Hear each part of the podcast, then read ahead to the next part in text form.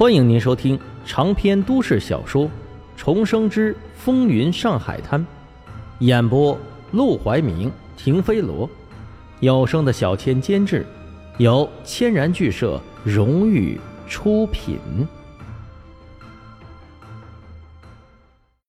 第十八章，左右都是机关。达子也回应道：“是啊，这话要搁我说，小姐早一巴掌扇过来了。可那小子嘀嘀咕咕的时候，我可是看得真真的。小姐跟做梦似的站那一动不动，压根儿就没发火的迹象。我认识小姐这么久，还是头一回见她这样。”黄金荣默坐良久，抬手把枪塞回了腰间，眼神中透出一丝冷意。他到底说了什么？等了结这件事，我会问他。你们不用猜了。这时候，门口有人敲门。荣叔，卢少爷说他钱又输光了，让您送钱给他。一听这话，达子和道哥立即闭了嘴，提心吊胆的看向了黄金荣。半小时前，他们刚送下二十万，这么一会儿功夫就全输光了。今晚的赌盘可是照着沈梦生的主意改的，比平时慢了一倍多。再加上他们找来的几个拖延时间的托儿，按理说不应该这么快呀。黄金荣说道：“沈梦生来了，就不用怕了，拿二十万下去。”是，达子提着箱子装了二十多万的纸币下楼，一进赌场就见陆兰春。正给卢小佳敬茶，这一幕直接惊得他下巴都快掉出来了。一向眼高于顶，连黄金荣大寿都不给面子，恃宠而骄、大发脾气的陆小姐，此刻竟然乖乖的给卢小佳敬茶。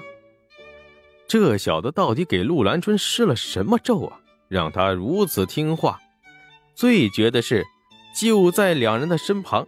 一个记者正举着个相机，开着闪光灯，对着他们咔嚓咔嚓的拍照。这要搁以前呢，陆兰春还不直接把相机给砸了。可这会儿，陆兰春毫无反应，嘴角边竟然还挂着一丝笑容。卢小佳满意的喝了那碗茶，把茶碗放下后，既然陆小姐知道错了，我身为一个男人。也不想跟你一个女流之辈计较，这笔账咱们就一笔勾销。不过你来都来了，干脆就唱上一段给大家助助兴，怎么样？此话一出，赌场里面立即是欢呼声一片。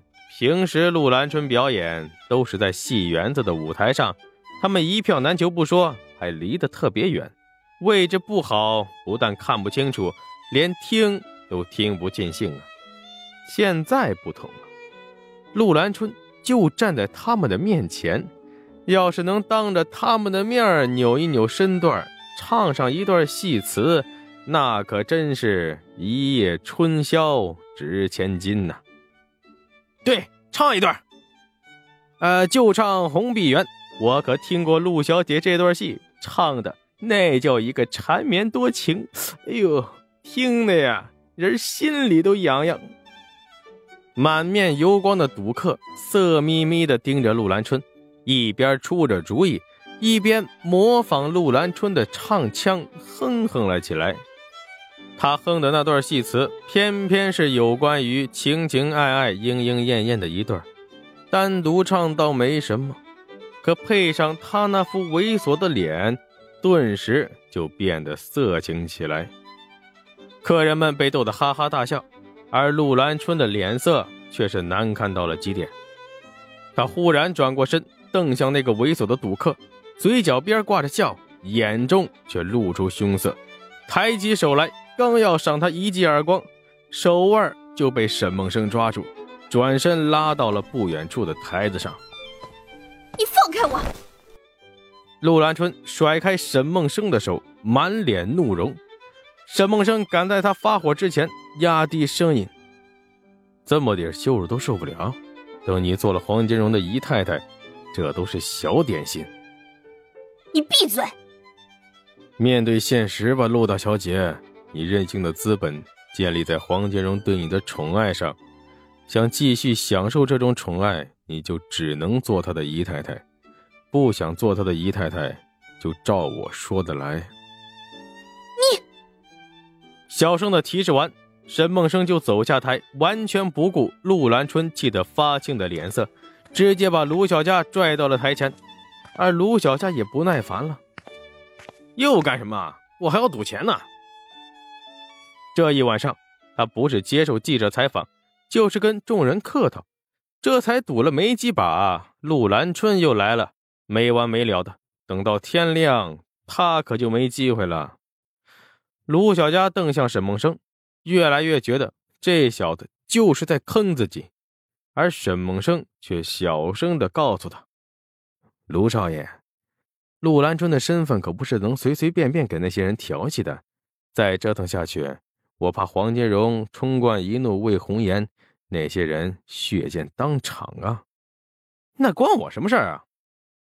陆小姐，沈梦生忽然抬头看向陆兰春。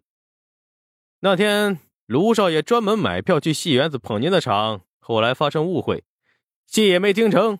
作为赔偿。您就把那天的戏段子再唱给卢少爷一遍，怎么样？陆兰春咬着嘴唇，恨恨地瞪向沈梦生，和卢小娇的感受一模一样。他现在也觉得被沈梦生给坑了，可事已至此，他是骑虎难下呀。茶也敬了，错也认了，到这一步反悔，那岂不是前功尽弃？他在心里不停的咒骂沈梦生，半晌后。也只能点头。好，那我就唱完这一段。说完，他立即侧过身，看也不看卢小佳一眼，对着空气唱起戏来。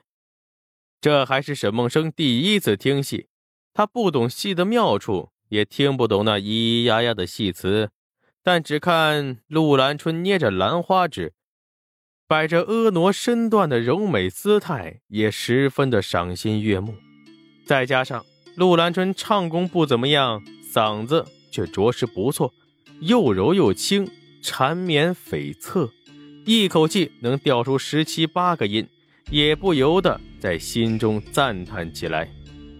怪不得黄金荣不惜跟自己的发妻离婚，也要娶了陆兰春。结婚之后啊，还不许他再出来唱戏，这魅力，只要是有心勾引。只怕没几个男人能抵挡得住。想到此处，沈梦生不禁转头看向了卢小佳，果然见他双眼发痴，直勾勾地盯着陆兰春，显然是听得入迷了。等这一段戏唱完，整个赌场大厅立即响起了雷鸣般的掌声，叫好声差点掀破屋顶去。达子和道哥站在楼梯口。抱着胳膊面面相觑，我做梦都没想到有天能在赌场里头听到有人唱戏，我也做梦没想到陆小姐也有这么给面子的一天，说唱戏就唱戏。两人说完，不禁相视一笑，都觉得今晚哪哪都不对头。而黄金荣站在二楼，面无表情的看了会儿台子上的陆兰春，然后。朝桌前还等着陪赌的黄振义勾了勾手指头，黄振义连忙上楼。荣叔，卢小佳的钱都输给谁了？他带来的两个兵，这三人打配合呢。卢小佳负责输钱，那两个兵负责赢钱，最后赢的钱还不是都进了卢小佳的裤兜？赌场六点关门，还剩一个多小时，不用再拖着了，让他玩尽兴。